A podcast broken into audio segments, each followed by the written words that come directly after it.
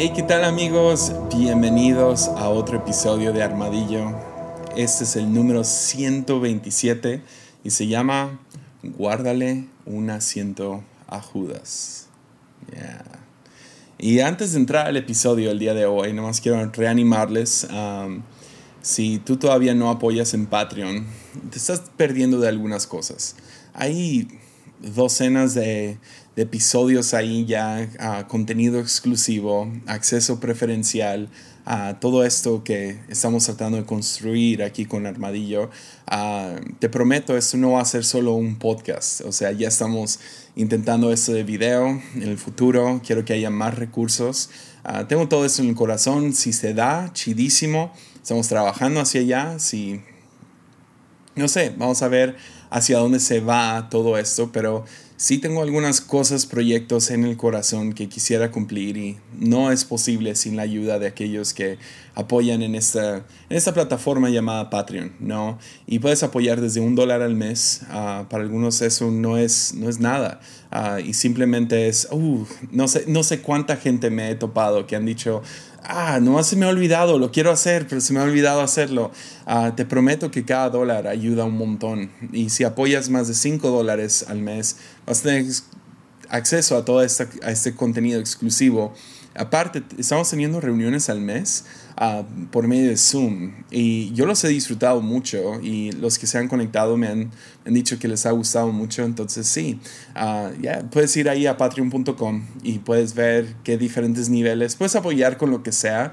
El mínimo es un dólar por cómo funciona todo, pero uh, literal, si dices, no, pues quiero apoyar con tres dólares o algo así, se puede. entonces, sí, ahí está ese recurso. Pero también me ayudan un montón a seguir construyendo todo eso. También desde que inició la pandemia ha sido nuestro ingreso principal, mío y de mi familia en este tiempo. Entonces agradecemos un montón a cada centavo que es donado ahí. Y si dices al final del día, sabes que no puedo, no tengo tarjeta o se me dificulta mucho en este momento apoyar, uh, la mejor manera para apoyar de todos modos uh, es... Uh, compartiendo estos recursos. O sea, compártelo en Instagram, compártelo en Twitter, en, en diferentes plataformas. Busca alguna manera de compartirlo con algún amigo que tú pienses que esto va a ser útil para él o ella. Entonces, sí, eh, con eso dicho, ¿qué tal entramos a este episodio? Ya, ya. Ah, pues el día de hoy quiero hablar acerca de gracia. Y hemos estado hablando uh, las últimas tres semanas medio se volvió una pequeña serie. Uh, y, la verdad es como que una serie... Uh, y titubeo al decir la palabra, pero es la, la, la palabra correcta sería de cuaresma. Uh, yo sé que en, en, la tradición cristiana no usamos el término cuaresma, pero e, es, algo de la historia de, de, la iglesia, tomar estos 40 días antes de, celebrar Pascua y Semana Santa y todo esto, uh, vivir conmemorando estas fechas, la muerte y resurrección de Jesús, pues uh, es, es, es, importante tomar un tiempo y nomás reflexionar y pensar y meditar en estas cosas. Entonces, ha sido como que una versión armadillo de cuaresma en estos episodios, de uh, nomás investigar un poco más qué significa la Santa Cena? ¿Qué significa la Eucaristía? ¿Qué significa vivir dando tu vida a otros? Y antes de entrar, algunos, no sé, algunos no saben esto, pero yo soy adoptado. lo dije en Clubhouse el otro día y varios se quedaron en shock. Y lo he contado bastante, seguro lo he contado aquí en, en Armadillo, pero a lo mejor se te ha ido o lo que sea pero soy adoptado y uh, eso significa algunas cosas. Y va a sonar como que estoy tratando de recibir tu lástima o lo que sea. No, nada que ver. Es a donde quiero llegar después de contarte estas cosas. Pero al decir que soy adoptado, uh, y solo la gente adoptada me va a entender, yo no pertenezco a mi familia extendida. Uh, eh, personalmente hablando, mis papás, Diego y Mary Jo, los que me adoptaron, nunca los he visto como otra cosa más que mis padres. Pero de ahí en adelante, todos mis tíos, primos, abuelos, siempre he tenido una relación muy rara con ellos. Ah, me acuerdo una vez mi tía, y no le conté eso a mi mamá hasta hace poco, pero mi tía ah, una vez juntó a todos los primos para ir por unas nieves y ah, yo estaba chico, no sé, unos 11, 12 años, y uno de mis primos dijo, ah, falta Jesse. Y escuché a mi tía decirle, no, él no es tu primo real. Oh, yeah. Yeah. También al ser eh, también al ser adoptado, fui adoptado dentro de una familia misionera, ah, una familia que se mudó a México casi casi en cuanto nací. Entonces crecí en México toda mi vida, pero como pueden escuchar, tengo un acento americano, ¿no? O sea, cuando hablo, ah, tengo un poco de acento. Y es la razón es porque mi mamá le tomó mucho tiempo aprender español. Entonces en, en casa siempre se hablaba inglés. Eh, pero pues soy el niño gringo, soy, fui el chico gringo toda mi ah, infancia, toda mi adolescencia, juventud y hasta la fecha, cuando saco mi IFE o INE, ah, no me creen que soy mexicano. Y sí, soy mexicano, tengo los dos, las dos nacionalidades, pero al tener las dos nacionalidades, al estar en México, soy tratado como extranjero. Cuando voy a Estados Unidos no me siento en casa. Ah. También ah, soy hijo de pastor. mis, mis papás de ser misioneros se terminaron convirtiendo en pastores y eso terminó creando esta idea donde, ok, dentro de la iglesia yo no soy un, no más alguien que va a la iglesia, un congregante de la iglesia, o sea, ya estás en el staff por solo ser el hijo del pastor, entonces vives a un estándar un poco más alto. Ah, entonces, dentro de la iglesia nunca fui alguien normal, y fuera de la iglesia, pues siempre fui el cristiano. Ah, también, no más sobre todo eso, siempre fui educado en casa, hice homeschool toda mi vida y aunque yo abogo por homeschool, por educación en casa, mi hijo lo está haciendo y creo en él y creo que me ayudó en muchas áreas de mi vida. Al mismo tiempo, reconozco que sí creo esta onda donde uh, no, no, no, no soy el mejor socialmente. Todas las cosas de escuela que te desarrollen socialmente, nunca las aprendí. Hasta, hasta que crecí un poco y hasta la fecha todavía me siento como que no, no quepo. Me imagino que hay algo en tu vida donde te sientes así. Hay alguna mesa donde tú quieres sentarte, pero tú no eres, no eres bienvenido. Ah, te digo, por por ser hijo de misionero, hijo de pastor, educado en casa y adoptado, ah, siempre viví como extraño en diferentes ambientes. Extraño a mi iglesia, extraño a, la juventud, extraño con mi familia, extraño en, todos estos, extraño al país mismo donde vivo y radico. Y no sé si alguna vez has estado en una mesa, en una mesa sentado comiendo donde, donde alguien en la mesa, ah, eso me tocó, visité Cuba hace unos años con el pastor Gabriel Borja y mi esposa fue y fueron algunos amigos a ese viaje. Fue tan hermoso ese viaje. Pero mientras estábamos en este viaje, duró como unos 10 días, 15 días creo, ah, fue largo eh, y por un periodo se nos unieron unos pastores mexicanos y no los conocía antes y no los conozco ahora, entonces si ellos están viendo eso, disculpa, pero fueron unos idiotas. Ya ah, estábamos sentados en una mesa y mientras estábamos ahí platicando con los que estaban en, ah, o sea, los cubanos, ah, empezaron a hablar mal de Cuba. Empezaron a hablar mal de, de diferentes países. Eh, la verdad, era un un tono muy racista, muy inapropiado. Y nomás me acuerdo pensando, oh, nomás me quiero salir de esta mesa, no quiero estar sentado aquí escuchando estas tonterías que están compartiendo estos pastores. O sea, ah, me dio como que asco a mí, Borja, mi esposa. Era como, no, no, no, no, no, no queremos escuchar estas cosas. Y me acuerdo pensando, qué vergüenza que son, que son cristianos y qué vergüenza que son mexicanos. Y lo último que quería es que se quedaran en la mesa. Ya. Creo que, creo que todos podemos, nos sentimos familiarizados con esos dos lados. cuando te sientas en una mesa y, y dices, ¿por qué está esta persona aquí? Alguien que, con la que no concuerdas, alguien que es imprudente o tonta o está arruinando toda la fiesta y al mismo tiempo ves otras mesas que dices, ¿por qué no me invitan a esa mesa? Creo que hemos vivido los dos extremos en esta situación. Y hay algo muy, muy básico, muy humano, muy familiar acerca de sentarte en una mesa. Y como siempre, disculpa el ruido. vivo en Tepic y vivo, estoy grabando esto justo a un lado de la calle principal, la única. Ah, pero hay algo muy básico, muy humano, muy familiar acerca de sentarse a comer en, la, en una mesa con alguien, de sentarte y conversar. Por eso el escándalo más grande que cometió Jesús, lo más ofensivo que hizo Jesús, fue sentarse a comer. No por lo que comió. Eh, sí le criticaron esa, lo llamaron glotón y borracho de vez en cuando, pero por con quién se sentaba. ¿Quién dejaba que se sentara a la mesa? Y tenemos muchas historias dentro de los cuatro evangelios de Jesús sentándose a comer con diversas personas, desde prostitutas hasta leprosos. Lo vemos conversando y comiendo con fariseos, con ricos, con pobres.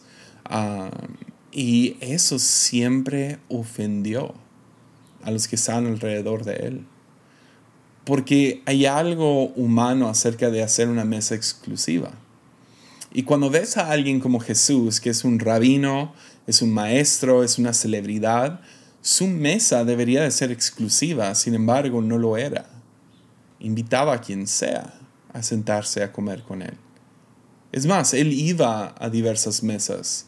Uh, uno, de los pasajes más ofensivos de Jesús es cuando va y se sienta con saqueo, el, el recaudador de impuestos un hombre corrupto, un hombre malo, un hombre rico, ah, y Jesús va a su casa y se sienta con él, eso terminó ofendiendo a mucha gente. Entonces el escándalo no es solo con quién se sienta Jesús, sino a quién invita a su mesa.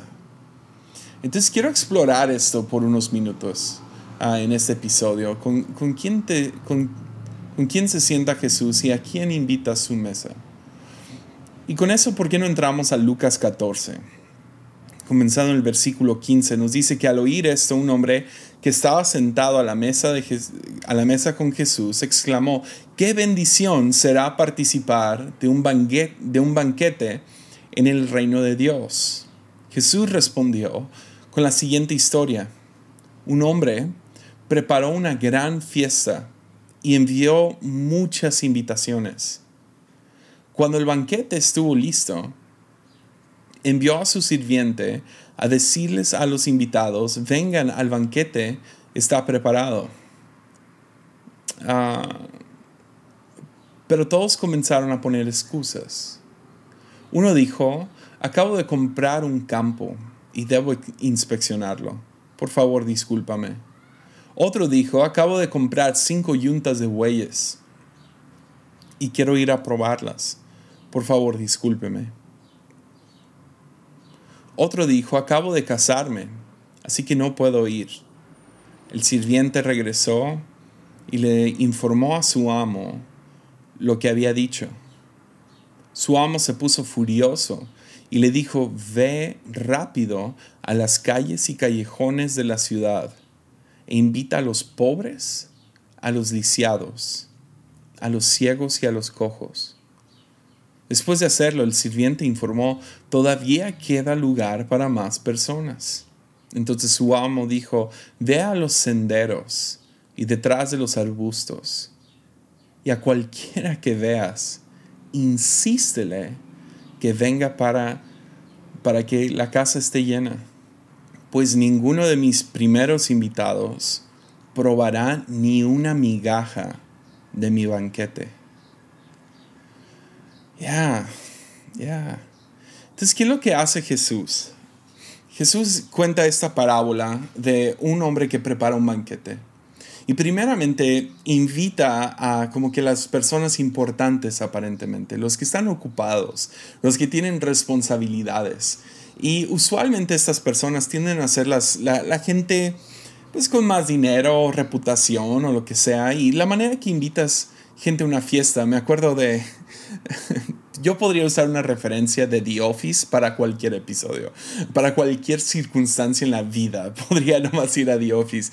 Pero me acuerdo una vez, no sé si has visto The Office, es, en mi opinión una de las mejores series que ha existido. Ah, pero el jefe va a, una convención donde venden papel y cuando llega a esta convención decide, sabes que voy a hacer una fiesta en mi cuarto. Entonces está invitando a todo el mundo, pero consigue a una persona famosa dentro de la industria de papel que pues... seamos honestos, no es una persona muy famosa, pero dentro de cualquier nicho hay alguna celebridad, ¿no? Ah, y dentro del nicho de los que venden papel, hay una celebridad y va y le pide un autógrafo y se sienta con él y, y él le dice a este hombre, oye, hay una fiesta en mi cuarto en la noche. Y así muy amablemente le contesta al jefe, ah, ok, gracias. Y dice, estás invitado si quieres ir. Y dice, ah, voy a ver si puedo. Y se le puedo decir a todos que tú vas a ir. y el hombre contesta, no, no puedes. Y es mucho el humor de The Office, es no, la incomodidad del momento, ¿no? Y, uh, y se vuelve muy incómodo y se va el jefe. Pero no es así cuando haces una fiesta. Quieres que todos sepan que esa persona va a estar o esas personas van a estar. Uh, invitas a los populares, invitas a los que van a traer gente y le quedan mal, le quedan mal Sí, por un lado podrías decir esto se trata de cómo la invitación fue extendida a los judíos y fue rechazado, pero... Y, y, ahora es disponible para todos los gentiles y a toda persona. Pero hay algo más primitivo aquí sucediendo. Jesús está dando una invitación y gente lo está rechazando. Los importantes, los elite, lo están... Jesús está planteando esta idea de cómo lo rechazaron porque tenían mejores cosas que hacer. No, tengo mis, mis, mis, mis responsabilidades. Y hay una excusa junto con cada, con cada razón que no pueden ir. Y discúlpame. Y no puedo. Y tengo unas yuntas de bueyes que tengo que ir a probar. Ok. Qué, qué mala O sea, siempre se me ha hecho tan tonta la excusa de tengo un terreno y tengo que ir a inspeccionarlo como, pues el terreno no va a cambiar de aquí a mañana, o sea, ahí va a estar.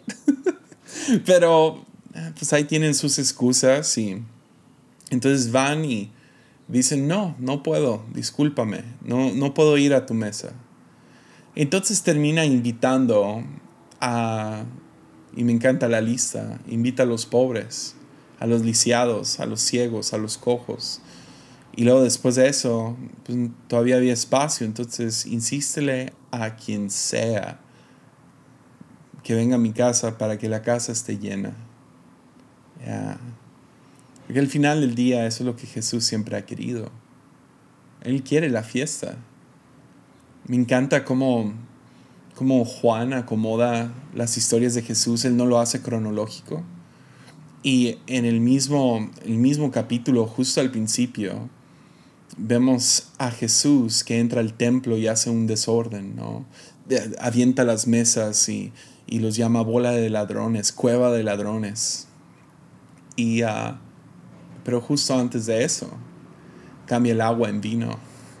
Porque este Jesús al que servimos uh, es uno que mantiene la fiesta andando y regaña a los religiosos.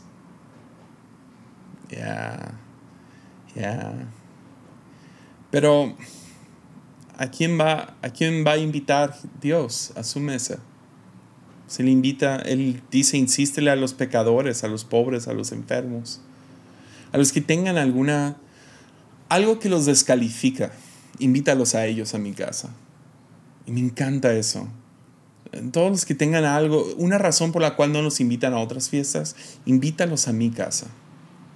Entonces, la razón que no viene más gente a la mesa después de que están estos es porque la fiesta se arruinó, ¿no?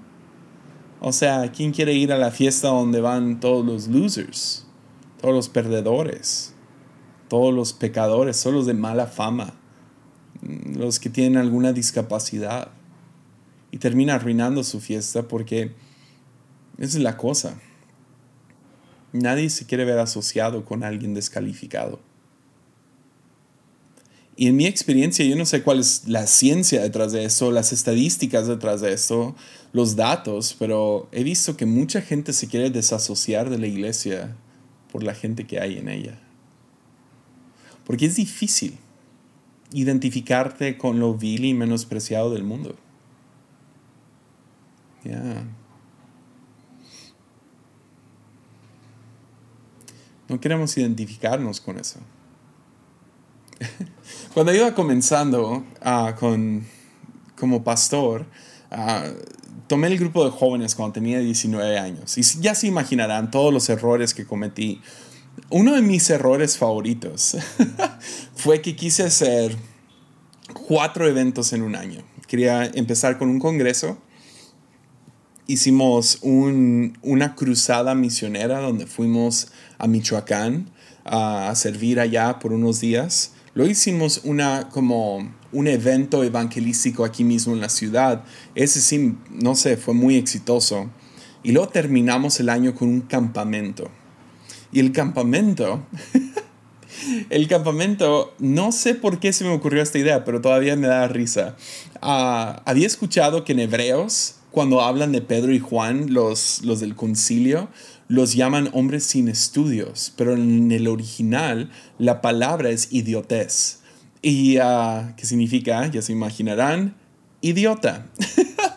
Entonces, en todos estos otros eventos tuvimos muy buen éxito. O sea, en el Congreso estuvo súper bien. Uh, tuvimos muy buen éxito con, con, la cruzada misionera. Se llenó el autobús. Te digo, en el, en el evento evangelístico de aquí de la ciudad, nos movilizamos súper bien. Ahí fue cuando, wow, ok, sí podríamos hacer algún cambio. Hicimos un montón de almohadas uh, y fuimos al hospital a regalarlas. Aquí no hace mucho frío, entonces cobijas no tenía tanto sentido, pero almohadas sí. Y pusimos, les dimos almohadas a todos los que estaban descansando afuera del hospital y, uh, o esperando, perdón, que pudieran descansar. Um, les llevamos comida y otras cosas. Pero en el campamento, creo que llegaron 50 jóvenes. 50. Ah, de, de, haber tenido cientos en, en, cada uno de esos otros eventos, cientos de jóvenes, en este llegaron 50. Y la razón principal era porque gente se ofendió de que el campamento se llamaba idiotas. Yeah. De hecho, el invitado especial que tuvimos, que vino, le expliqué todo. En ni un solo momento predicó acerca de idiotas, dijo la palabra idiotas. O sea, fue increíble cómo evitó ese tema a toda costa. O sea, hizo todo lo posible por evitar hablar o decir la palabra idiota. Y, uh, y es eso, es que no, no queremos ser identificados como lo vil, como lo menospreciado. Y cuando te sientas en ciertas mesas, terminas siendo identificado como tal. Ya. Te sientas en la mesa de los perdedores, ¿qué crees que ahora eres tú? Yeah. Eres culpable por asociación, así se dice. Culpable por asociación. Y es la cosa que vemos en Jesús. Jesús no, no tenía problema con ser identificado como un perdedor, como glotón, como pecador, como borracho, como traidor. No. Él estaba bien sentándose en cualquier mesa y al final del día él estaba bien con quien sea viniendo a su casa a comer de su banquete. Porque ponía como prioridad tener la casa llena a tenerlo lleno de gente elite, gente VIP, los meros, los, los guapos, los, los ricos, los exitosos, los inteligentes. Él dijo, ¿sabes qué? Quien sea. Lo que a mí me importa es tener la casa llena. Ya. Entonces vemos esta expansión de su, de su invitación. Va más y más allá. Primero es, ok, este grupito, ah, ¿no lo quieren? Ok, pues ve por las calles y búscate a cualquier persona y nomás invítalos. O no se llenó, ahora ve a todos los, los, los caminos, los campos, ve a donde sea, aléjate más y más. Y vemos que el círculo de inclusión de Jesús, del reino, se va expandiendo y expandiendo y expandiendo. Ya. Ya. ¿Entiendes qué tan lejos va esta invitación? Porque la verdad yo no. Yo, yo he escuchado esa parábola las veces que, no sé, tantas veces. Pero Lucas 14 es una parábola, es una ilustración, una imagen para explicarnos qué tan extensa es esta invitación. Ve por las calles y callejones de la ciudad, luego sal de la ciudad por los senderos. Pero en Lucas 22, unos capítulos adelante, vemos una mesa real. Una mesa real. Y están todos festejando Pascua. Y vemos la transición de una parábola a una cena muy, muy real. Y es esta última cena, la Santa Cena. Y podemos ver qué tan extenso y radical es esta invitación de Jesús. Porque en una está contando la historia aquí lo practica. Y nos dice esto en Lucas 22, 17 al 23. Dice, luego tomó en sus manos una copa de vino y le dio gracias a Dios por ella. Entonces dijo, tomen esto y repártenlo entre ustedes, pues no volveré a beber vino hasta que venga el reino de Dios tomó un poco de pan y dio gracias a Dios por él. Luego lo partió en trozos. Le dio a sus discípulos y dijo, esto es mi cuerpo, el cual es entregado por ustedes. Hagan esto en memoria de mí. Después de la cena tomó, tomó en sus manos otra copa de vino y dijo, esta copa es el nuevo pacto entre Dios y su pueblo un acuerdo confirmado con mi sangre, la cual es derramada como sacrificio por ustedes. Pero aquí en la mesa, ¿ven cómo cambia esto? Pero aquí en, la, en esta mesa, sentado entre nosotros como un amigo, está el hombre que me traicionará. Pues está establecido que el Hijo del Hombre tiene que morir, pero qué aflicción le espera a aquel que lo traiciona los discípulos comenzaron a preguntarse unos a otros quién sería capaz de hacer semejante cosa. ¿Sabes quién era esta persona? Me imagino que sí. O sea, es un poco obvio, ¿no? Es Judas. Ya. ¿Qué significa que Judas esté sentado en esta mesa? ¿Qué significa? para nosotros hoy en día. Creo que es bastante obvio que, que Judas está ahí en la mesa. O sea, Jesús está, está diciendo, está sentado entre nosotros como un amigo. está el hombre que nos va a traicionar. Judas. Ya. Entonces en Lucas 14 vemos esa parábola de que el banquete del rey queda abierto, todos pueden venir pero en Lucas 22 vemos que la invitación es aún para un traidor. A lo mejor uno de los villanos número uno de la Biblia. Y hay mucho debate acerca de Judas, si, si fue predestinado a hacerlo, si lo hizo sin, sin su propia voluntad, uh, por qué lo hizo, cosas así. Yo, no me interesa entrar a todo esto. Lo, lo más trágico, en mi opinión, es que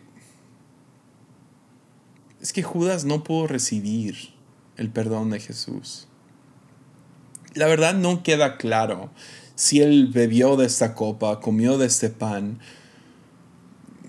Pero luego en, o sea, luego en la historia, pero en, otra, en otro evangelio vemos, vemos un tono de Jesús que no sé, me acosa.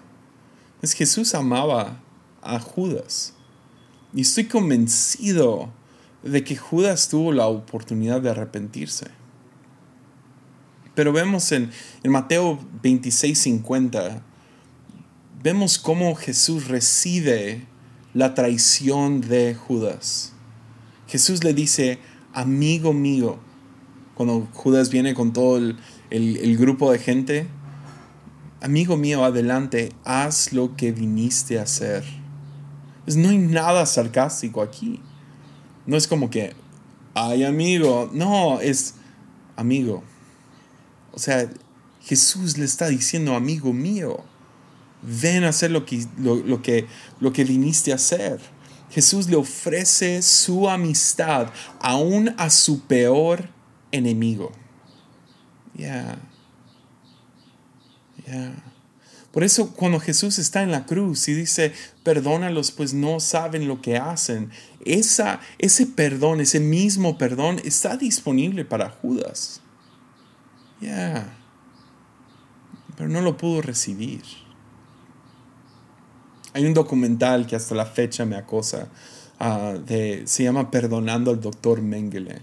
Y el Doctor Mengele fue uno de esos villanos en la Segunda Guerra Mundial bajo Hitler que experimentó con, con cuerpos humanos, cuerpos vivos, inyectándoles cosas como mercurio y estaba obsesionado con hacer gemelos, entonces mucho de su trabajo era con mujeres embarazadas, ah, descapacitando a cientos de niños, a miles de personas, matándolos y nomás experimentando vez tras vez con diferentes medicamentos, diferentes cosas, nomás metiéndoselos a su cuerpo y a ver cómo reaccionaban.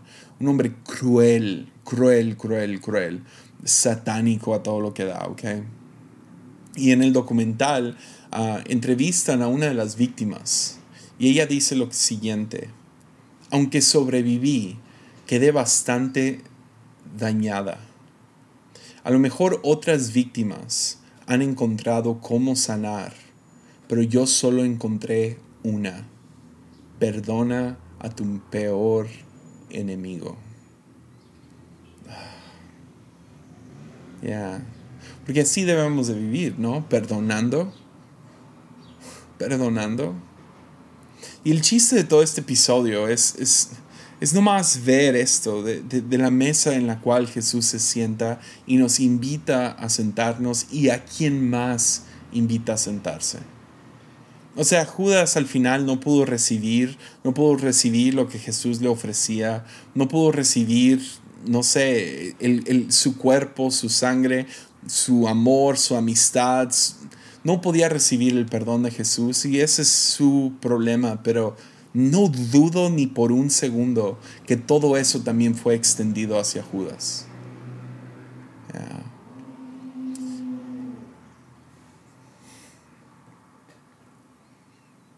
Es para algunos este episodio es una invitación. Es ven a la mesa. Yo, yo sé que da vergüenza. Y vergüenza nos mantiene lejos. Otros son cínicos y lo lamento.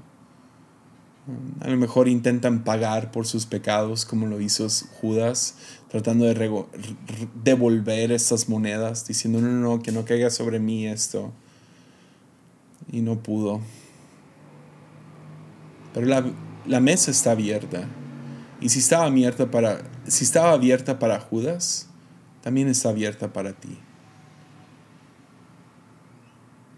Y no hay nada, nada en Dios, que quede lo más claro posible, no hay nada en Dios que te detiene de venir a su mesa. Nada. La barrera se encuentra en ti. Y tú tienes que aprender a vencer esa vergüenza, vencer esa culpabilidad, vencer esa inseguridad, vencer ese temor, porque la, puerta está abierta, la mesa está servida. Pero, al mismo tiempo que estoy tratando de dar esta enseñanza, quiero dar esta otra. ¿Quién es bienvenido a tu mesa? Física, literal. ¿Con quién, con quién estás bien comiendo y con quién no? ¿Ves? Jesús, lo he dicho vez tras vez, es nuestro Señor y Salvador, sí. Nos invitó a sentarnos en la mesa, sí. Pero también vino a enseñarnos cómo ser seres humanos, cómo, cómo ser el cielo aquí en la tierra. Entonces Jesús, aunque es nuestro Señor y Salvador, también es nuestro ejemplo a seguir. Si tú confiesas a Jesús como tu Señor y Salvador, el Rey de tu vida, también parte de esto es, es, imitarlo. Entonces la pregunta antes de, de acercarnos a Semana Santa, Pascua, a lo mejor es, ¿a quién no dejo venir a mi mesa? A lo mejor es alguien de cierta, cierta sociedad, cierto nivel económico. A lo mejor es algo más personal, alguien que te ha traicionado. A lo mejor es diferentes ideas, ideologías fundamentalmente piensas algo muy diferente a esa persona. A lo mejor es alguien que te da... Eh, es un loser, no se me vaya a pegar lo loser. ¿A, quién, ¿A quién excluyes de tu mesa? Y es bueno meditar en esto porque todos tenemos a alguien. A lo mejor es muy específico, como ya mencioné, te lastimaron te, traicionaron. Podrá ser que por medio del Espíritu Santo tú y yo podemos encontrar cómo dejar que se sienten en nuestra mesa, que estén en nuestra presencia, que podamos sonreír frente a ellos, que podamos hacerle una pregunta o dos Porque ves, si esa gracia fue extendida hacia nosotros, ¿cómo no la podemos extender hacia otros? Dejemos de jugar este juego de quién tiene más y quién merece más y en qué mesa te puedes sentar. La actitud que yo tomé ahí en Cuba no fue buena. No fue la correcta. Me terminé quedando, pero debería haber tenido un poco más de de gracia. De gracia. Mostrar gracia. No nomás fruncir el ceño. Estar enojado. No, no está bien. No sé cuántas veces he evitado ciertas mesas porque no quiero verme asociado con ellos. En nuestras iglesias tenemos grandes carteles que dicen ven tal como eres y no lo practicamos en serio.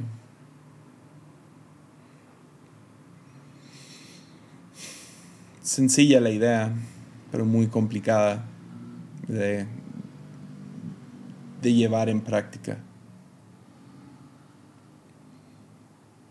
Pero sí, creo que es bueno meditarlo. ¿A quién estoy excluyendo de mi mesa?